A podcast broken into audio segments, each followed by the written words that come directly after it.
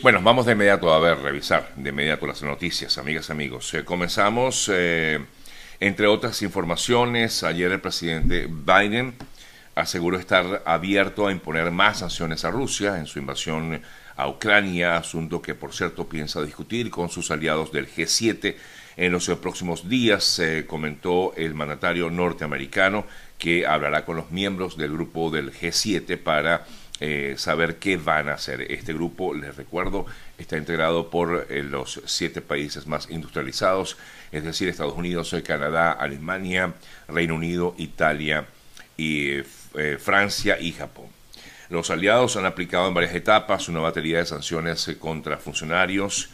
sanciones económicas básicamente, bancos, oligarcas y empresas rusas, a fin de debilitar la economía de ese país y de esta manera aislar internacionalmente al régimen de Putin. Por cierto que en el día de ayer representantes de la ONU han manifestado que no solamente los casos de violencia sexual son exclusivos de mujeres y niñas, sino que también ha alcanzado lamentablemente también a hombres y jóvenes eh, detenidos por parte de los rusos, según información que maneja las Naciones Unidas. Esto eh, pues explica un poco la manera en que, han actuado algunos de estos invasores rusos sobre Ucrania, según manifestaban en el día de ayer. Hablando del tema eh, de la situación pues, que todavía se vive en Ucrania, Estados Unidos habría facilitado información a Kiev sobre mm, eh, para abatir, perdón, generales rusos. Esto de acuerdo con reportes del New York Times, las fuerzas ucranianas han recibido datos del campo de batalla que han permitido identificar a altos mandos de las tropas del Kremlin.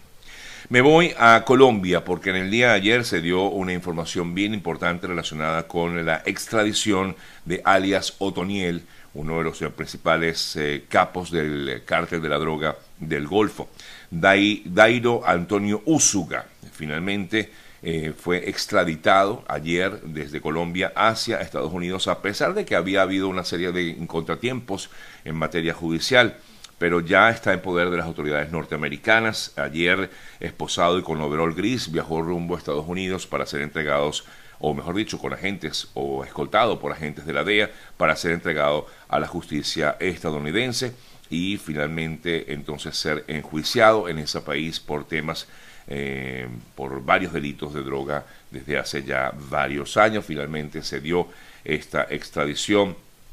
de Otoniel hacia Colombia, como han manifestado varios medios de comunicación, incluso eh, incluidos entre ellos, por supuesto, los medios eh, em, colombianos. Así han reflejado lo que ha sido justamente esta extradición de Otoniel. 25 em, motocicletas, 4 tanquetas, eh, dos del SMAD con, una, con bloqueador de señales de comunicaciones y bastante, bastante custodiado fue finalmente extraditado, sacado desde em, Colombia con rumbo hasta Estados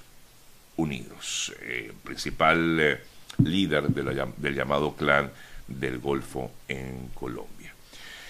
Una serie de, em, lamentablemente, ayer vimos una serie de, de, de, videos, de, de hechos relacionados con acoso escolar en diversas partes del mundo. Y voy a detenerme aquí porque me impactó mucho ver videos que se han hecho virales en Venezuela, eh, dos casos específicos, uno en Maracaibo, entre ellos,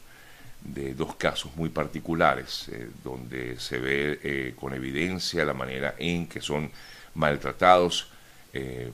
niños jóvenes, muy jóvenes, una chica, por cierto, con inclusive algún cierta, cierta condición especial. Ante ello, en Venezuela, con respecto a este caso en particular, o a estos casos en particular, el Ministerio Público ordenó una investigación sobre estos eh, dos casos em, registrados en Venezuela, uno en el Paraíso y otro registrado en la ciudad de Maracaibo, también otro, hay tres, en este caso son tres, en eh, un colegio en Puerto Ordaz, en el estado Bolívar.